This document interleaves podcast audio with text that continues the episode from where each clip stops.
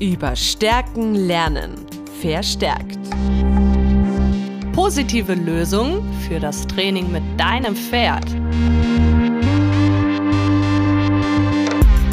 Mein Name ist Wipke Deutsch. Mein Name ist Nadine Sinekovic. Wir sind Pferdetrainerinnen über positive Verstärkung. Bei Verstärkt stellen wir Wege vor, wie du mit deinem Trainingspartner Pferd eine Sprache findest. Wir sprechen mit Experten und Expertinnen, berichten über eigene Erfahrungen, neue Erkenntnisse, Bücher und Fortbildungen. Wir geben Antworten auf deine Fragen. Willkommen bei Verstärkt. Hallo und herzlich willkommen zu einer neuen Folge und gleichzeitig auch zu einem neuen Modul und das nennt sich Lerntheorie. Auf euch warten im Dezember drei spannende Folgen zu dem Thema und ja, Wiebke, ich habe jetzt so viel zu sagen. Sag du erst mal kurz Hallo, bevor ich jetzt ewig weiterquatsche, ohne dass du dich vorstellst und die Leute vielleicht wieder glauben, ich moderiere jetzt alleine. Sonst werde ich dir einfach ins Wort fahren, damit ich auch noch mal was sagen kann. Also auch von mir ein herzliches Willkommen. Schön, dass du da bist und uns wieder hörst. Genau. Ja, wir haben nämlich heute ein Thema, das ihr euch schon sehr, sehr lange gewünscht habt. Und wir dachten uns, das passt irgendwie ganz gut zu, zu dem Blog Lerntheorie. Und zwar beschäftigen wir uns heute mit Ethik im Tiertraining und ihr hört wieder die Stimmen verschiedener Trainer und Trainerinnen, äh, die dazu ganz spannende Statements abgeben. Und natürlich werden wir uns auch dann nachdem ihr alle Folgen von uns gehört habt im Dezember, im Jänner in der Verstärktakademie mit dem Thema Lerntheorie und Ethik im Tiertraining beschäftigen und laden dir dich hier mit ganz herzlich dazu ein, voneinander zu lernen. Ich habe jetzt auch gerade einen super, super spannenden Kurs gemacht bei IAABC über Lernen und Verhalten. Da werden wir auch ganz viel einfließen lassen und natürlich unsere jahrelange Erfahrung mit dem Thema und wir freuen uns, wenn du dabei bist. Wir freuen uns, dass du dein Wissen mit uns teilst. Ich bin nämlich auch schon ganz heiß darauf. Ja! das ist großartig. Voll. Ja. Ja, ich finde ja auch, wir haben dieses Thema Ethik im Tiertraining äh, schon vor äh, Jahren diskutiert, weißt du noch? Ich glaube, da haben wir angefangen, ganz viel zu recherchieren für den, für den ähm, Podcast oder auch ja. schon davor. Und da hatte ich beim Eckhard Lind äh, mal was Schönes gelesen und das hat mich auch direkt so gepackt, finde ich. Der schreibt nämlich, äh, nur weil wir alles trainieren können, heißt es nicht, dass wir alles trainieren sollen. Ja oder müssen. Und wenn wir rechts und links sehen, sehen wir schon öfter mal, dass da Dinge trainiert werden, wie Pferde, die äh, über Feuer springen und so weiter. Ähm, da kann man sich fragen, ist das ethisch vertretbar? Muss ein Pferd über Feuer springen?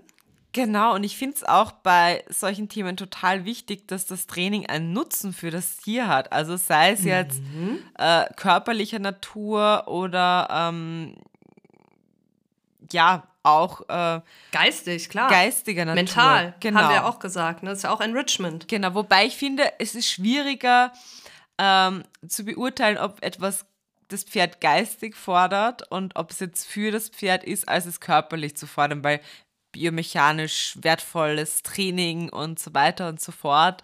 Ähm, das lässt sich irgendwie leichter einschätzen, aber vielleicht kriegen wir mit der heutigen Folge da auch noch mal ein bisschen mehr Licht ins Dunkle. Es ja auch noch mal so diese ähm, Themen, auch in Österreich zum Beispiel, dass Tiere als Sache gelten, etc. etc. Also es ist sehr, sehr schwierig.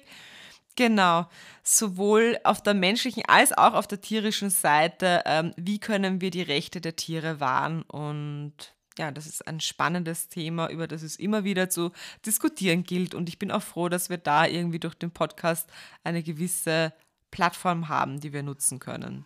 In jedem Fall. Nämlich gerade dieses Thema, sind Tiere für uns eigenständig fühlende Wesen, die eventuell sogar eine Seele haben oder, ne, wie du sagst, Sache.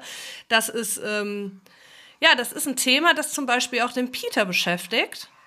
Ähm, jetzt nicht unbedingt, dass er sagt, äh, sind es eine Sache, aber was ich total spannend finde, dass er ähm, sagt, naja, wenn das Tier jetzt ähm, sich von uns abwendet und weggeht und wir es trotzdem holen und mit ihm trainieren, ist es ethisch vertretbar?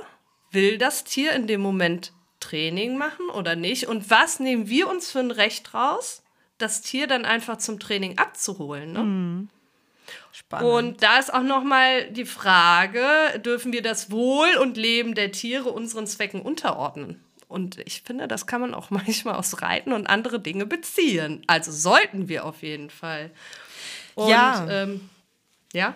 Ja, ja, ich muss, ich bin da gerade schon ganz so im Thema drin, gell, weil es ist ja auch zum Beispiel eine Sache, die mich, ähm, ich bin ja Pädagogin, genauso wie du, und äh, ich möchte gerne zum Beispiel, ähm, äh, ich wollte immer tiergestützte Interventionen machen.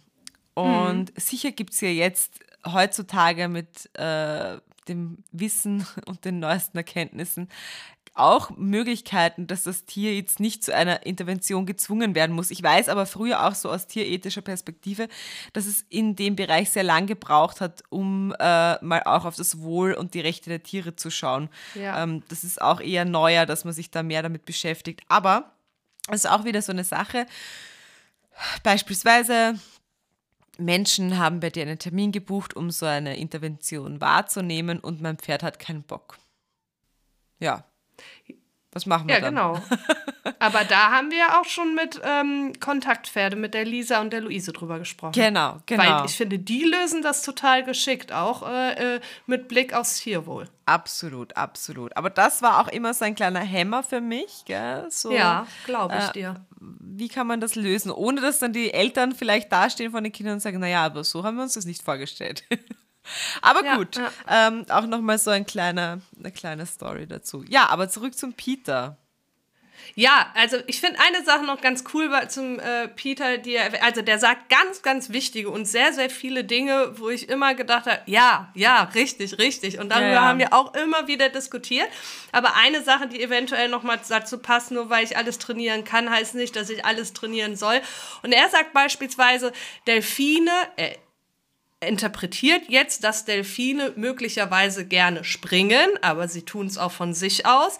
Und ist es dann ethisch vertretbar, dass ich zum Beispiel einem Elefanten das Springen beibringe? Oder gehe ich lieber und schaue, was für ein Verhaltensrepertoire bietet das Tier an sich von sich aus schon an? Und da kann ich ja dahingehend trainieren. Aber macht es Sinn, einen Elefant Springen beizubringen? Ne? Mhm. Oder ein Pferd? Ich meine, ein Pferd springt so, aber wann springt schon mal ein Pferd von sich aus? Ne? Ja. Absolut. Wollen wir bei Pete direkt mal reinhören? Ich glaube, Gerne. jetzt habe ich so viel von Peter erzählt und ja, Ton ab. Ton ab. Hello, everybody. My name is Peter, and I'm the owner and founder of Suspenseful. Now, I have about 17 plus years experience training a variety of different species across the globe.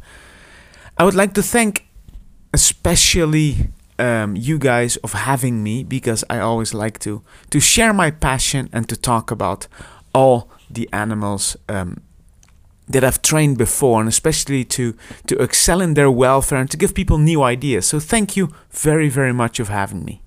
Interestingly, I have thought about this um, quite some time in the last uh, week, two weeks. And ethics, I believe it should be ethically okay Interessanterweise habe ich in den letzten zwei Wochen ziemlich viel schon über Ethik nachgedacht. Ich glaube, es sollte ethisch in Ordnung sein, das zu tun, was wir jetzt tun. Ich bin sehr interessiert an den Bedürfnissen des Tieres und versuche, die Bedürfnisse der Tiere zu erfüllen. Zum Beispiel bei der Arbeit mit Delfinen. Delfine springen gerne oder so. Okay, das ist ein großes Label. Delfine springen gerne, scheinen gerne zu springen. Nun, äh, sie haben verschiedene Sprünge, verschiedene Schwimmarten und so weiter. Also kann ich Ihnen eine Menge solcher Dinge beibringen, richtig? Es macht also ziemlich viel Sinn, Ihnen bestimmte Sprünge beizubringen. Aber wenn ich das einem Elefanten beibringen würde, wäre es vielleicht ethisch nicht richtig. Denn ist der Elefant wirklich dazu in der Lage? Und wenn ja, ist es wirklich ethisch richtig, das zu tun, auch für ein Pferd?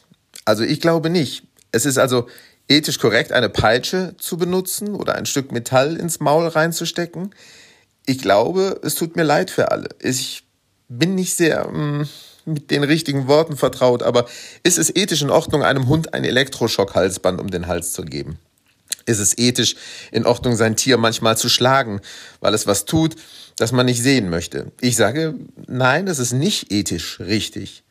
Tiere tun immer Dinge, die sich für sie lohnen. Und ich denke, das ist etwas, was wir uns in den Kopf setzen müssen, wenn wir sagen, dass ein Verhalten unerwünscht ist. Wir sagen dann, dass das falsch ist. Wir sagen, das ist nicht richtig. Aber der Punkt der Sache ist wirklich, aus der Perspektive des Tieres war es richtig. Es hat die richtige Wahl getroffen. Dass wir ihre Wahl aber nicht verstehen, das ist eine andere Geschichte. Das liegt an uns. Aber das Tier hat in seinen Augen die richtige Wahl getroffen. Also ich denke, wegen der Ethik im Training und so, wir müssen einfach mehr darauf achten, warum das Tier bestimmte Dinge tut. Es hat auch viel mit der Umgebung zu tun, in die wir das Tier bringen. Sie sind permanent irgendwie damit beschäftigt, zu versuchen, damit umzugehen, mit dieser spezifischen Umgebung auf eine ganz spezifische Weise. Also wenn Pferde auf einer sehr, sehr kleinen Fläche zum ersten Mal zusammenstehen, einer sehr, sehr kleinen, was denkst du wird passieren? Ist es ethisch korrekt? Ich glaube nicht. Wenn man Pferde auf einem sehr, sehr großen Platz zusammenführt, ist es ethisch richtig? Ja, das ist es. Also wissen Sie, und das ist so ziemlich alles, was ich als Trainer zu tun versuche, als insbesondere als Tiertrainingskoordinator in Zoos, möchte ich das Tier in eine Position bringen, in der es wahrscheinlicher ist, erfolgreich zu sein mit den Bedürfnissen, die es hat, was mein Training dann direkt ethisch vertretbarer macht, oder?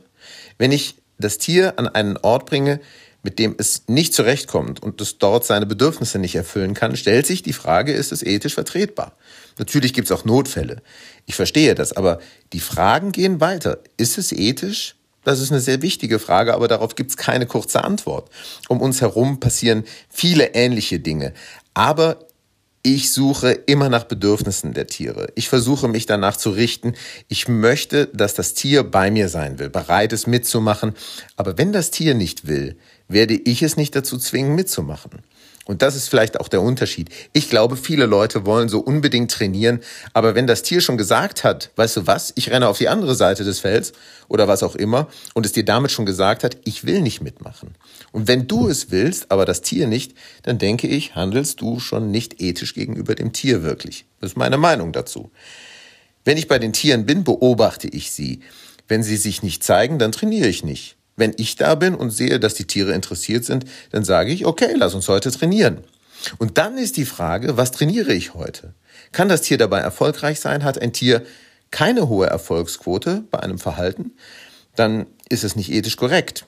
Ich kann dann versuchen, das Verhalten mit aversiven Reizen zu trainieren.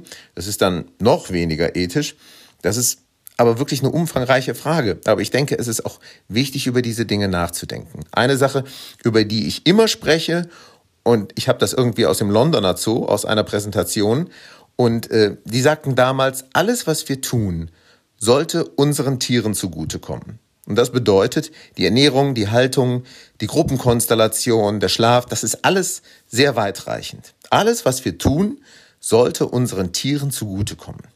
Das ist eine riesige Sache. Und oft denkst du, dass du manchmal das Richtige tust, aber manchmal sollte man sich die Frage stellen, tue ich das Richtige fürs Tier oder ist das jetzt so eine traditionelle Sache, die ich mache und akzeptiere es einfach, ohne zu hinterfragen, warum es überhaupt so gemacht wird. Und ich denke, das ist das größte ethische Problem im Training, weil viele Dinge werden akzeptiert, was meiner Meinung nach das größte Problem ist. Und das nicht nur in der Pferdewelt, sondern auch in anderen Bereichen wie innerhalb der Zoos oder so. Das versuchen wir aber jetzt auch zu ändern. Also ich bin froh, dass das klappt, aber ich spreche offensichtlich auch viel über traditionelle Herangehensweise, besonders in der Pferdewelt. Deshalb glaube ich, dass Dinge, die wir lange tun, auch hinterfragt werden sollten, um zu sehen, ob das wirklich der richtige Weg ist. Denn wir wachsen ja ständig in Bezug auf unser Verhalten und das ist so ziemlich alles, was wir messen können. Also ja, es ist eine ziemlich schwierige Frage, aber ich hoffe, ich habe irgendwie meine Ansichten und meine Gedanken dazu geteilt. Ja, der liebe Ken Ramirez, boah, jetzt äh, haben wir gleich die zwei Männer gleich am Anfang raus, aber es passt irgendwie gut auch zu unseren Gesprächen, die wir eingangs hatten. Und zwar sagt er, ähm, dass bei Animal Welfare die höchste, nein, so umgekehrt, dass die höchste Priorität im Tiertraining, wenn wir auf Ethik, auf die Ethik blicken, eben Animal Animal, na, Hallöchen, Animal Welfare ist, ähm, also das Wohlbefinden unserer Tiere. Das sollte immer an erster Stelle stehen. Äh, genau. Und ja, er hat dann nachher, ähm, als wir uns unterhalten haben, später dann nochmal was Spannendes gesagt. Aber zuerst hören wir uns mal sein Statement zur Ethik an und dann ähm, lassen wir euch reinhören in unsere Gespräche später. Wir dürfen das auch senden, also nicht, dass wir uns jetzt ethisch unkorrekt äh, verhalten, aber hören wir uns das jetzt mal an. Yes. Hi, my name is Ken Ramirez. I think in the last couple of decades, one of the questions that comes up a lot is is surrounding ethics. Um, I believe that Every single person has their own set ich denke, in den letzten paar Jahrzehnten ist eine der Fragen, die häufig aufkam, die Frage nach der Ethik. Ähm, ich glaube, dass jede einzelne Person ihre eigene Ethik hat und es ist nicht möglich, jemand anderem vorzuschreiben, was seine Ethik sein sollte. Menschen glauben, was sie glauben. Für mich hat Ethik im Training viel mit der Priorität bei der Pflege des Tiers zu tun. Ethik bedeutet für mich, dass ich Animal Welfare die höchste Priorität einräume. Ethik bedeutet für mich, dass ich Entscheidungen treffe, die dem Tier nicht schaden, sondern dem Tier helfen. Und das ist einer der Gründe, warum ich ein Trainer der positiven Verstärkung bin. Ich bin das, weil ich glaube, dass die Anwendung von Bestrafung dem Lernenden Probleme bereitet. Und ich verstehe, dass die Wissenschaft darauf hindeutet, dass Bestrafung der Weg ist, um unerwünschtes Verhalten loszuwerden. Es geht also dabei darum, die Häufigkeit des Verhaltens zu verringern. Und dem widerspreche ich auch nicht. Und ich weiß, dass es die ganze Zeit Strafen in unserer Umwelt gibt. Ähm, deshalb muss ich lernen und verstehen, wie sich Bestrafung auf meine Tiere auswirkt, weil sie von allen möglichen Dingen in der Umwelt ja beeinflusst werden. Aber für mich, für meine Ethik, sie suggeriert mir, dass ich sicherstellen möchte, dass ich bei allem, was ich tue, darauf hinarbeite, den Einsatz von Strafen zu vermeiden. Und es gibt Zeiten, in denen jemand vielleicht sagt, ja, aber eine Strafe, eine richtig angewendete Strafe tut einem Tier nicht immer weh. Sie ändert nur das Verhalten. Und ich weiß, dass das stimmt. Aber was ich aus meinen vielen Jahren auf diesem Planeten gelernt habe, ist, dass wir als Menschen dazu neigen, dass wir unseren Emotionen erlauben, unser Verhalten zu steuern. Und oft, wenn ein Tier einen Fehler macht, dann sind wir frustriert oder verärgert. Und was als leichte Korrektur beginnt, wird plötzlich härter und härter und härter. Und bevor es einem bewusst ist, wird es missbräuchlich.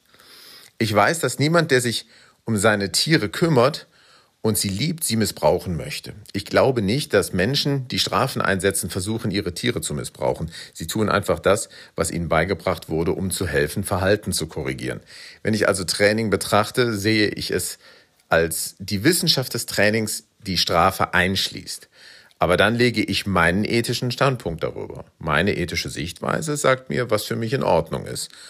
Und es ist nicht anders als Ethik, wenn es äh, um Religion geht. Wir haben eine große, weite Welt mit unterschiedlichen Religionen und die meisten Menschen leben ihr Leben, treffen ihre Entscheidungen darüber, wie sie ihre Kinder erziehen und wie sie andere Menschen behandeln, basierend auf dieser Art von Ethik. Und so nehme ich einfach meine eigene Ethik und wende sie auf die Arbeit an, die ich mit meinen Tieren mache. Ich denke immer daran, was im besten Interesse des Tieres ist. Wie kann ich sicherstellen, dass seine Bedürfnisse an erster Stelle stehen? Wie kann ich sicherstellen, dass ihr Wohlergehen oberste Priorität hat? Und ein großer Teil davon besteht darin, den Einsatz von Strafen zu vermeiden.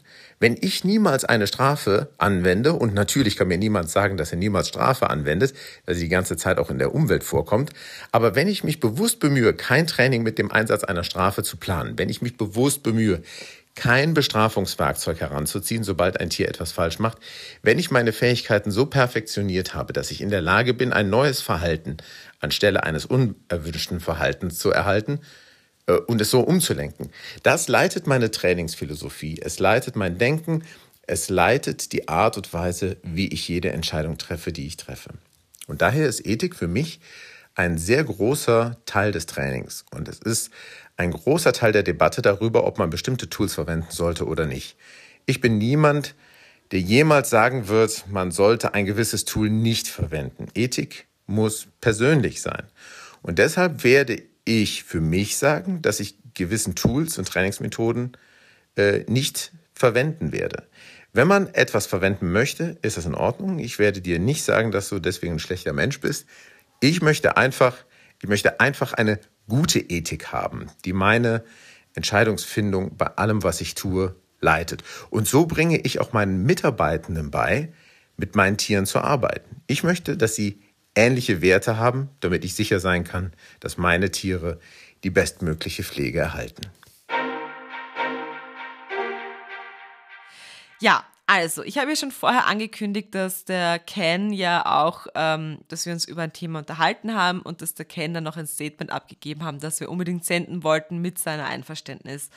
Und ähm, er sagt zum Beispiel, wenn er, also er ist ja auch der Meinung, man sollte im Training Strafe vermeiden, etc. etc.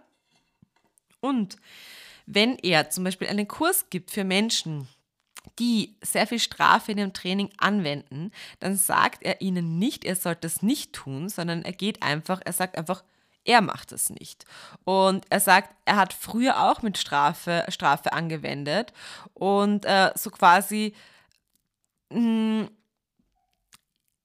wir alle waren ja irgendwo mal an diesem Punkt und irgendwer muss ja dann kommen und dir zeigen, dass es anders geht. Und da ja. versucht er einfach nicht so eine belehrende Rolle einzunehmen. Ja. Und da muss ich jetzt sagen, das ist auch schon von Anfang an so ein bisschen unser Mindset im Podcast gewesen und auch ähm, so unser gemeinsames Mindset, natürlich, weil sonst ja. würden wir das jetzt hier auch nicht vertreten. Aber wir möchten niemanden an den Pranger stellen dafür, wie er oder sie das Tiere trainiert.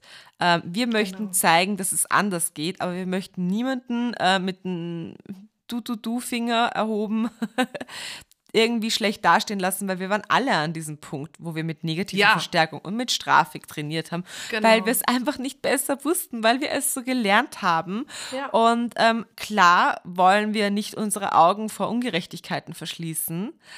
Ähm, und wir wollen uns natürlich positionieren für ein ähm, positives Pferdetraining. Aber das müssen wir nicht machen, indem wir andere schlecht machen oder ihnen ein schlechtes Gefühl geben, weil das hat sowieso wieder den äh, Impact, dass die Menschen uns dann auch gar nicht mehr zuhören und die Inhalte aufnehmen können. Genau. Grenzen aufweichen, Brücken bauen, Handreichen. Ich glaube, da, da, das, das ist so das, was wir tun wollen. Und da muss ich kurz nochmal auf Peter zurückkommen. Das habt mhm. ihr eben gehört. Äh, das hattest du nämlich gerade erwähnt, woher wir kommen und was wir gelernt haben, dass er auch immer sagt, dass wir traditionelles Vorgehen immer mal wieder hinterfragen sollen, ob das ethisch korrekt ist. Ja. Sei es im Hundetraining, wenn man einen Teletag umbindet, was ja zum Glück fast verboten ist und fast gar nicht mehr praktiziert wird, aber hier und da wird es eben noch praktiziert. Sei es, dass man Gärten nutzt oder was auch immer. Also jetzt zitiere ich den Peter. Ne? Ähm, und das finde ich auch nochmal total spannend zu dem, was du sagst. Und woher kommen wir? Das dürfen wir nicht vergessen. Und das hat ja auch Angelika damals gesagt. Und da haben wir auch sehr viel gelernt. Ne? Ja. Also viele gute Sachen auch. Aber dennoch sollte man sich immer wieder mal hinterfragen, reflektieren. Ist es noch in Ordnung? Ist es ethisch vertretbar, was ich hier gerade mache? Genau. Ja, na dann haben wir mal was wieder das formuliert, was wir da gerade besprochen haben. Yeah, and so I I I do a lot of work with uh, with organizations that still use punishment tools, and I'm not. I don't come in to, to tell them they can't use them or they shouldn't use them. I always come in saying I don't usually use that tool.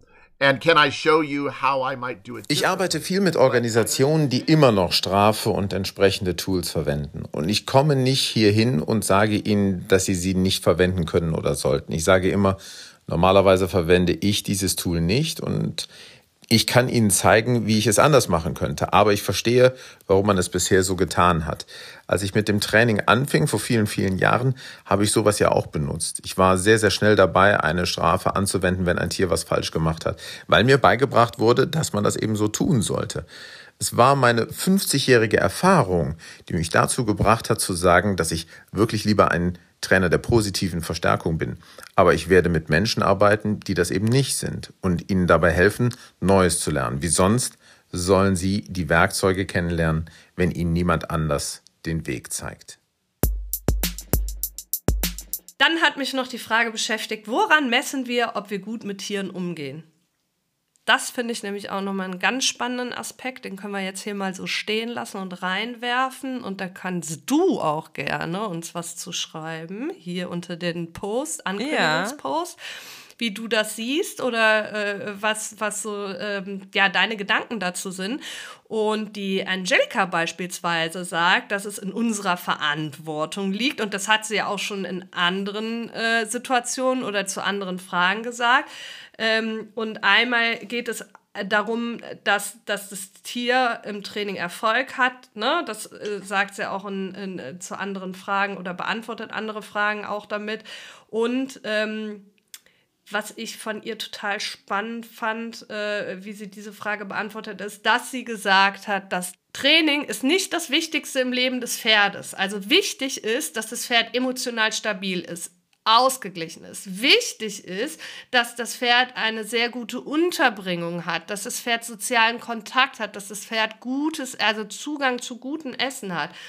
Und wenn das alles, also ein ansprechendes Lebensumfeld, wenn das alles gewährleistet ist, dann können wir anfangen, über Training zu sprechen. Mhm. Und da kommt ja auch wieder komplett unsere Enrichment-Kiste mit rein, ja. finde ich. Ne? Ja, Auf das fand Fall. ich auch nochmal total schön. Mhm. Sie sagt aber auch noch mehr zum Thema ähm, Training und, und äh, physische Konstitution und so weiter. Aber ich würde sagen, da gehen wir das Wort an Angelika direkt, oder? Hey, this is Angelika from Reward Based Art of Writing. Yeah, coming back to the responsibility part here again, I do think it's all my responsibility for the training and to set the horse up for success and ich denke, es liegt alles in meiner Verantwortung für das Training und dafür, das Pferd für den Erfolg vorzubereiten. Und wichtiger als die eigentliche Aufgabe sollte die wichtigste Voraussetzung der Blick auf das restliche Pferdeleben sein. Soll ich trainieren? Naja, nur wenn das Pferd Zugang zu Bewegung, Freunden, gutem Futter etc. und eine Freude damit hat. Ich meine, Training kann sicherlich ein Werkzeug sein, um dem Pferd mit diesen Teilen zu helfen. Für mich als Dressurtrainingsnerd, ich liebe es wirklich, Dressur zu trainieren und ich liebe viele Aspekte davon. Aber das sollte nur geschehen, wenn der Rest des Pferdlebens gut ist. Das ist meine starke Meinung zu dem Thema. Ich arbeite mit geringwertigen Leckerlis, damit das Training nicht das Wichtigste im Leben des Pferdes ist. Das ist auch etwas, das ich sowohl in meinem eigenen Training als auch in dem meiner Schüler mache. Nur wenn die Dinge funktionieren, dann können wir mit der Dressur anfangen. Das wichtigste Grundkonstrukt sind dabei die emotionalen Aspekte, das emotionale Gleichgewicht. Daraufhin können wir beginnen, uns die physischen Aspekte anzusehen und was sie mit sich bringen. Wenn sich das Gleichgewicht des Pferdes kontinuierlich weiterentwickelt, ist das für mich eine tolle Rückmeldung ich weiß, dass ich etwas richtig mache. Und wenn nicht, dann muss ich etwas ändern. In der Arbeit mit dem körperlichen Gleichgewicht bekommen wir viel Feedback vom Pferd und man kann herausfinden, ob man auf dem richtigen Weg ist. Also aus dieser Perspektive, ja, der übliche Weg, wenn sich die Gangart des Pferdes entwickelt, wenn wir große Fortschritte im Aufbau der Muskeln sehen, solche Sachen. Ja, das ist alles gut. Und dann wissen wir, dass wir wahrscheinlich viele Sachen richtig machen im Training. Aber für mich muss der erste Teil wirklich vorher funktionieren, bevor wir uns mit dem Training beschäftigen. Ja, und ich schließe jetzt gleich mit der Erika an. Die Erika war übrigens die Kursleitende meines Kurses, den ich anfangs erwähnt wow, habe. Super. Und ähm, genau, sie sagt, ähm, dass wir bei Ethik im Tiertraining so viele Verstärker wie möglich nutzen sollten und so wenig Strafe wie möglich. Und das sagt ja auch äh, in der Ken, dass wir so wenig Strafe wie möglich äh, verwenden sollen. Und ja, ganz kurz und knapp angekündigt, aber es war für mich so die Kernaussage des Statements und was sie noch zu sagen hat. Das hören wir uns jetzt an. I'm Dr. Erica Feuerbacher. I'm an associate professor at Virginia Tech. Yeah, so you know, with, with when we're thinking about ethical training, um, to me, it's always thinking about the impact of my training on my learner, um, and so what what are they encountering? And I want um, my learner to access as many reinforcers as possible. Ja, also wenn ich an ethisches Training denke, denke ich immer an die Auswirkungen meines Trainings auf meine Lernenden. Und welche Auswirkungen hat es? Ich möchte, dass mein Lernender auf so viele Verstärker wie möglich zugreifen kann. Und hier kann es wirklich wichtig sein, neue Verhaltensweisen zu trainieren, weil sie dann auf neue Verstärker zugreifen können. Deinem Pferd beizubringen, neben dir zu gehen, bedeutet wahrscheinlich, dass du es häufiger auf Spaziergänge mitnehmen wirst, dass du mehr mit ihm machen wirst. Und so wird es in seinem Leben auf viel mehr Verstärker zugreifen können. Als erstes möchte ich sicherstellen, dass ich Verhaltensweisen trainiere, die meinem Pferd oder mit welchem Tier auch immer ich arbeite, Zugang zu so vielen Verstärkern wie möglich in ihrem Leben verschaffen. Ich denke, das ist ein allgemeines Ziel. Zum Beispiel möchte ich, dass meine Schüler auf so viele Verstärker und so wenige Bestrafer wie möglich zugreifen können. Also darüber nachzudenken, welche Verhaltensweisen ich trainiere, die von der Umwelt verstärkt und nicht von der Umwelt bestraft werden, halte ich für wichtig. Vielleicht finde ich es wirklich süß, wenn ein Tier mir hochspringt. Oder vielleicht finde ich es wirklich süß, dass mein Pferd seinen Kopf gegen mich stößt. Und ich verstärke das. Aber im Allgemeinen, wenn es das auch mit anderen Leuten macht, wird es, wird es wahrscheinlich auf so viele Strafen erhalten. Und deshalb ist das vielleicht nicht das ethische Verhalten, das man trainieren sollte, weil es Strafen zur Konsequenz hat. Den Absatz mache ich nochmal. Vielleicht finde ich es wirklich süß, wenn ein Tier an mir hochspringt. Oder vielleicht finde ich es wirklich süß, dass mein Pferd seinen Kopf gegen mich stößt und ich verstärke das. Aber im Allgemeinen, wenn es das auch mit anderen Leuten macht, wird es wahrscheinlich auf viele Strafen erhalten. Und deshalb ist das vielleicht nicht das ethischste Verhalten, das man trainieren sollte, weil es Strafen zur Konsequenz hat. Also denke ich, etwas allgemeiner darüber nachzudenken, was Verstärker und Strafen in und durch unser Zusammensein verursachen kann, ist wichtig. Und dann ist es wichtig, in Bezug auf die Ethik die Motivation des Tieres zu verstehen. Jedes Verhalten hat einen bestimmten Grund. Ich denke oft, wenn man unerwünschtes Verhalten sieht, möchte der Mensch nur, dass dieses Verhalten aufhört. Der Mensch fragt sich nicht, warum das Tier dieses Verhalten zeigt. Was daran ist wichtig? Und wie stelle ich sicher, dass es immer noch diese wichtige Konsequenz bekommt, diesen positiven oder negativen Verstärker, der dieses Verhalten aufrechterhält?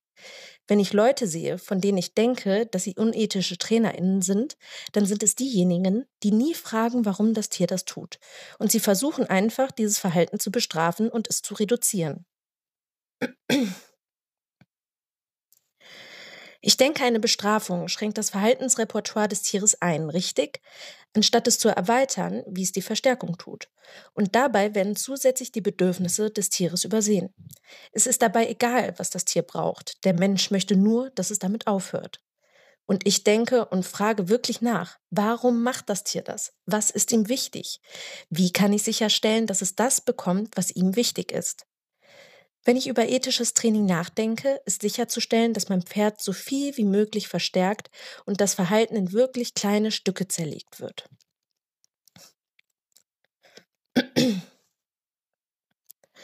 Ob man nun mit positiver Verstärkung oder negativer Verstärkung trainiert. Ich denke, eines der entscheidenden Dinge, die man tun muss, um ein guter Trainer zu sein, besteht darin, dieses, diese Verhaltensweisen in kleine Stücke zu zerlegen. Selbst wenn negative Verstärkung verwendet wird, lernt das Pferd auch dabei allmählich, was es tun muss, dass es immer ein Ja bekommt. Das mache ich nochmal ob man nun mit positiver Verstärkung oder negativer Verstärkung trainiert. Ich denke, eines der entscheidenden Dinge, die man tun muss, um ein guter Trainer zu sein, besteht darin, diese Verhaltensweisen in kleine Stücke zu zerlegen. Selbst wenn negative Verstärkung verwendet wird, lernt das Pferd auch dabei allmählich, was es tun muss, dass es immer ein Ja bekommt. Und ich mach's nochmal, es war auch nicht, noch immer nicht gut. ob man nur mit positiver Verstärkung oder negativer Verstärkung trainiert. Ich denke, eines der entscheidenden Dinge, die man tun muss, um ein guter Trainer zu sein, besteht darin, diese Verhaltensweisen in kleine Stücke zu zerlegen. Selbst wenn negative Verstärkung verwendet wird, lernt das Pferd auch dabei allmählich, was es tun muss, dass es immer ein Ja bekommt. Was ich wirklich problematisch bei Leuten sehe, die negative Verstärkung verwenden, ist, dass sie einfach eskalieren. Sie werden größer, sie wenden immer größere und größere aversive Reize an, weil sie nicht nach diesem kleinen Verhalten suchen, richtig? Beispielsweise beim Rückwärtsgehen. Sie möchten, dass das Pferd zwölf Schritte zurückgeht. Und um das zu erreichen, müssen sie richtig erwehrs werden. Und wenn sie das Verhalten kleinschnittig aufgebaut hätten, wenn sie gesagt hätten, okay, wenn ich ein wenig Spannung auf den Strick ausübe und mein Pferd sich dann, das mache ich nochmal, beispielsweise beim Rückwärtsgehen. Sie möchten, dass das Pferd zwölf Schritte zurückgeht und um das zu erreichen, müssen sie richtig erwehrs werden. Und wenn sie das Verhalten kleinschnittig aufgebaut hätten, wenn sie gesagt hätten, okay, wenn ich ein wenig Spannung auf den Strick ausübe und mein Pferd sich einfach zurücklehnt, sollte ich den Druck abbauen und das Pferd somit verstärken. Das wäre ein Weg, etwas zu trainieren, der okay für mich ist. Ich würde mich aber trotzdem immer für positive Verstärkung entscheiden. Aber für die Leute, die es nicht verwenden, wenn wir sie zumindest dazu bringen könnten, diese Verhaltensweisen in kleine Stücke zu zerlegen, damit ihr Pferd keine heftigen aversiven Reizen ausgesetzt ist und immer gesagt bekommt, was es richtig macht.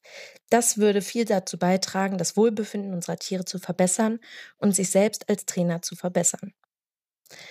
Also für mich in Bezug auf das ethische Training, um es einfach zusammenzufassen, versuche ich die Menge an Verstärkern zu maximieren, die mein Tier erhalten kann.